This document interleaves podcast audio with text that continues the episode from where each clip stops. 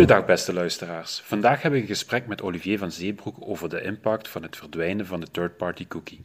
Na twaalf jaar bij DPG Media is hij sinds april dit jaar verantwoordelijk voor de advertising strategy en operations van de groep. En is hij samen met Julie Nijman verantwoordelijk voor de Belgische afdeling. Kan u kort even uitleggen wie u bent en wat uw rol is bij DPG Media? Ik ben uh, Olivier van Zeebroek en ik werk ondertussen al meer dan twaalf jaar bij DPG Media waar ik verantwoordelijk ben voor de digitale advertising activiteiten uh, in België. Um, dus dat begon natuurlijk met vooral eh, VTM en Video on Demand. Uh, maar is natuurlijk nu ook alles van, van persgroep en, en, en medialaan, dus tezamen. dus alle activiteiten in de groep op vlak van commerciële ontwikkeling, strategie, Ehm, en, en, verkoop natuurlijk eh, ben ik verantwoordelijk voor. Hoe bereidt u zich voor op het verdwijnen van third-party cookies? Er zijn heel veel zaken dat wij aan het doen zijn om, om uh, de, ter voorbereiding van het verdwijnen van de third-party uh, cookie. denk maar het belangrijkste blijft voor mij wel, uh, ja, wat we aan het doen zijn als basis van succes, is gewoon sterke lokale content uh, maken. Um, sterke merken maken, onze eigen platformen ontwikkelen. Want um, wij produceren natuurlijk ongelooflijk veel content uh, en het is vanuit die content dat je bereik kan opbouwen. en heel vaak in de discussie van, van data gaat het ook over bereik. Hè. Wij bereiken vandaag uh, 38% van, van, van de Vlamingen per dag. Um, en vanuit dat bereik kan je data gaan capteren. En kan je gaan proberen te, te gaan achterhalen uh, wie de profielen zijn op je, op je, op je netwerk, op je platformen. Um, dus langs de ene kant is dat heel veel uh, intelligentie opbouwen om te zien waar we alle uh, ID's proberen te stitchen aan de achterkant, waar we proberen om zoveel mogelijk surf- en, en, en, en, gedrag en kijk- en luistergedrag te gaan capteren, om daar echt insights te gaan creëren.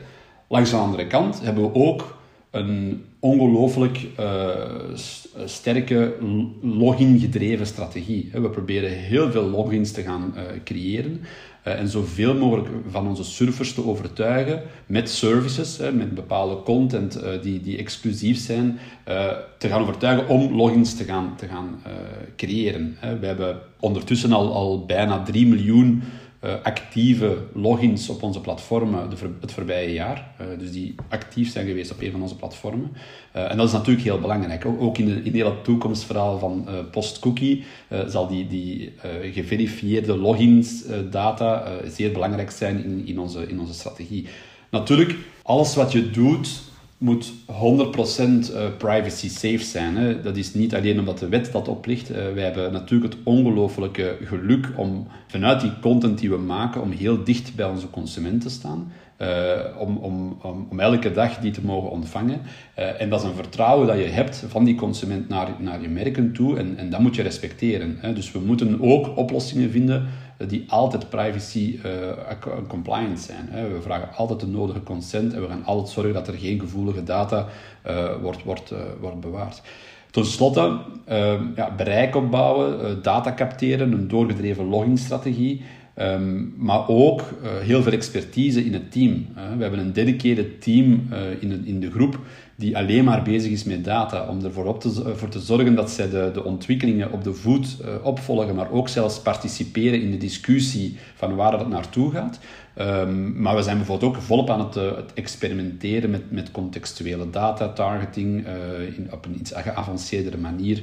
en dat zijn toch zaken die, die belangrijk zijn om die toekomst voor te bereiden. Wat zal volgens u hiervan de impact zijn op uw business? Overweegt u een andere positionering als gevolg van het verdwijnen van third-party cookies? Ja, maar we kunnen, we kunnen al vaststellen dat, dat, het, uh, dat het verdwijnen van de third-party cookie een, een ongelooflijke impact zal hebben op onze business. Uh, we zien dat vandaag al. Hè. We zien vandaag in, in Safari, uh, waar natuurlijk al wel meer, eh, meer restricties zijn, dat de omzet per eh, gegenereerde pagina, per gebruiker, uh, veel fundamenteel lager ligt uh, dan bij Chrome. Dus als Chrome volgt, uh, zal dat zeker een impact hebben op onze, op onze business. Um, langs de andere kant is het voor mij ook een ongelofelijke opportuniteit, denk ik, allee, voor de markt een ongelofelijke opportuniteit om, om die afhankelijkheid van, van, van het web te gaan afbouwen. En dat is iets dat we al langer doen. Hè. Dat heeft uh, het verdwijnen van de third-party cookie niet veel... Uh, dat is niet daardoor dat we dat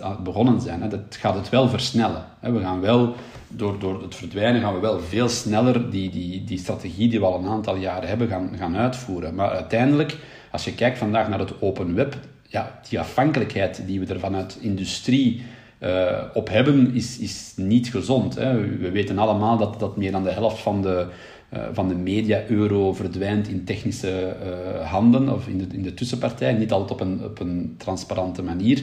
Dat is niet goed voor ons, dat is ook niet goed voor de adverteerder natuurlijk. Hè. Je wilt zoveel mogelijk working media hebben per, per euro dat je, dat je investeert. Um, dus ja, ons, ons, ons aanbod gaat, gaat daardoor veranderen, um, maar onze positionering blijft wel hetzelfde. Uh, want ons, het open web zal, zal, we zullen minder afhankelijk worden van het open web, Um, maar de positionering van kwalitatieve media uitbouwen met lokale content, met een brand-safe uh, omgeving, ja, dat verandert niet natuurlijk. Hè. Dat, die strategie blijft, het blijft hetzelfde. Langs de andere kant, door die enorme hoeveelheid first-party data dat we aan het capteren zijn, in combinatie met bereik en eigen platformen, kunnen we uh, een nieuwe datapropositie uh, ontwikkelen. En daar zijn we volop mee bezig. We zijn volop aan een, een, een eh, DPG-ads aan het ontwikkelen. Dat is een nieuw lokaal digitaal ja, ecosysteem, self-service, waar, je, waar we drie studio's gaan ontwikkelen. We gaan een, een creative studio ontwikkelen, uh, een data studio of platform ontwikkelen uh, en een aankoopmodule. Uh, en, en dat is natuurlijk wel iets wat, wat het aanbod gaat, gaat veranderen. Zullen uw producten en services veranderen of evolueren op basis hiervan? Hoe gaat u kapitaliseren op uw first-party data? Ja, absoluut. De, de, de, opnieuw die versnelling, hè, waar het nu allemaal in terecht komt. Um, we gaan naar een nieuwe, um, ja, naar misschien zelfs een nieuwe machtsverhouding uh, binnen het open web, of, of wat, gaat, wat daar ook met gaat gebeuren. We hebben heel hard opgebouwd op, op onze expertise. Hè. Uh, het feit dat we een, een, een eigen self-service tooling aan het ontwikkelen zijn, hè, met een dataplatform, um, is iets dat natuurlijk ons, ons, uh, onze propositie enorm gaat ga, ga veranderen. Hè. We zitten daar in, een, aan de vooravond uh, om op een totaal nieuwe manier de, de markt in te gaan uh, en veel sneller op de bal te spelen en technisch klaar te zijn om, om al die veranderingen te gaan, te gaan doen. In deze context, Denkt u dat het lokale aspect een sterkte kan zijn? Ja, ik denk het wel. Hè. Ik denk dat, uh, het, het, zal een beetje afhangen van wie natuurlijk. Het is niet omdat je lokaal bent dat je automatisch uh, in, de, in, de, in de driver's seat zit of in de pole position zit om, om, om een belangrijke rol te spelen in de toekomst. Um, ik denk wel dat DPG Media alle troeven heeft vandaag de dag om, om, uh, om, om fundamenteler een aanbod te kunnen aanbieden in een digitaal ecosysteem aan, aan, aan adverteerders. Het is zo dat, opnieuw, die, die, die lokale band die we hebben met onze consumenten uh, is, is absoluut het belangrijkste. Hè? Doordat, doordat we dat vertrouwen hebben, doordat, die, doordat we onze eigen platformen hebben, uh, kunnen we data gaan capteren, kunnen we logins gaan, gaan vragen en, en kunnen we bereik en logins gaan combineren met elkaar. En het is daarom dat we naar een, naar een self-service ecosysteem ook willen uh, evolueren. Hè. Dat wil niet zeggen dat we onze service gaan afbouwen, natuurlijk. Dat zal naast onze klassieke salesactiviteiten zijn. Uh, maar het zal wel fundamenteel veranderen uh, waar we mee bezig zijn. Hè. In, in, in, het, in het dataplatform dat we willen ontwikkelen, gaan, ga je... ik zal het anders zeggen. Onze propositie van data is, is, is volop aan het evolueren. Van, de voorbije twee jaar hebben wij ongelooflijk veel ehm, segmenten zitten uitbouwen. Dus, dus we hebben over de 300 ratecard segmenten vandaag de dag dat we aanbieden aan adverteerders. Maar eigenlijk doet dat er niet toe. Of we, nu 300, 400 of 500 segmenten hebben, uh, een adverteerder wil een segment op maat, wil, zijn segment uh, en eventueel met zijn eigen data ook verrijkt. Um, en vandaag doen we dat al. Vandaag zijn we al volop bezig met, met voor adverteerders doelgroepen te maken op maat. Uh, alleen doen we dat altijd langs onze kant. En via die self-service uh, dataplatform willen we ook adverteerders en agencies en buyers toegang geven tot onze first-party data. Je gaat Je gaat uh, segmenten kunnen creëren. Uh, niet alleen de ratecard segmenten die er zijn, maar ook uh, nieuwe segmenten kunnen bouwen op, op tienduizenden keywords die we in ons systeem hebben zitten. je kan je eigen data op, opladen. je kan die verrijken. Je kan die verbreden met lookalikes. je kan inzichten gaan creëren over uw, over uw doelgroepen.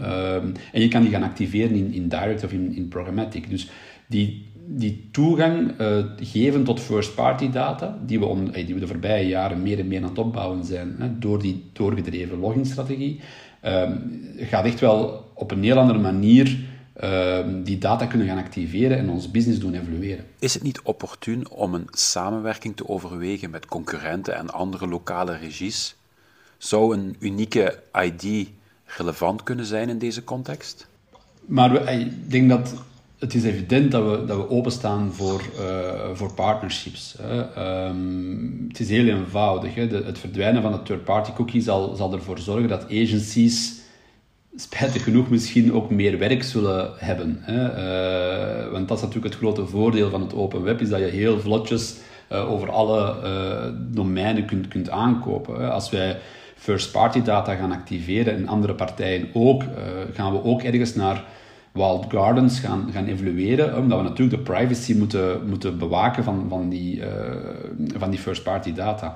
Um, maar dat wil niet zeggen dat je geen transparantie kunt bieden. Hè? Dus, dus je moet transparantie bieden. Maar het, het heeft wel het gevolg dat, um, dat je meerdere walled gardens gaat hebben en dan kan je maar beter een breed genoeg bereik hebben met, met breed genoeg data-aanbod uh, om, om, om het makkelijk te maken voor de lokale uh, agencies en, en adverteerders. Um, het is zo dat, dat, dat elke vorm van, van partnership uh, is strategisch logisch. Um, de vraag blijft natuurlijk, hoe kan je dat op die manier organiseren dat het privacy-wise perfect gekoppeld kan worden? Uh, en dat je natuurlijk ook wel de troeven die, die elke uh, speler afzonderlijk heeft, niet, niet, niet, niet kwijtspeelt natuurlijk. Hè. Het is evident dat elke partij in een partnership ook zijn belang moet erkennen van, van, het, van, het, van het partnership en moet voelen van het partnership. Uh, we zijn volop aan het testen ook met... met, met uh, één, we zijn, we zijn sowieso op uh, regelmatige basis aan het praten met, met, met lokale mediaspelers om te zien hoe dat we beter kunnen samenwerken. maar we zijn ook bijvoorbeeld de, de, de universal ID's aan het testen via verschillende partijen om te zien of we daar oplossingen vinden. En to be honest ik denk dat niemand nog exact kan voorspellen hoe dat er zal uitzien uh, binnen een jaar, binnen twee jaar. Hè? Omdat er staat zoveel te, te veranderen. Dus je moet blijven zoeken naar partners waar je samen sterker uh, staat in, in de lokale markt. We gaan niet op ons eigen, met, met, uh, met onze eigen titels alleen een, een, een vuist kunnen maken tegen de internationale big tech boys. Um, dus, dus we moeten daar partnerships zoeken. Het moet wel privacy safe gebeuren. En dat is niet zo'n evidente altijd. Uh, en elke partij moet natuurlijk wel uh, zich goed voelen in, in, in het partnership. Hè. Dat is natuurlijk ook wel uh, belangrijk. Tot slot zou ik u dan willen bedanken voor uw tijd en uw interessante inzichten in deze actuele materie. Bedankt.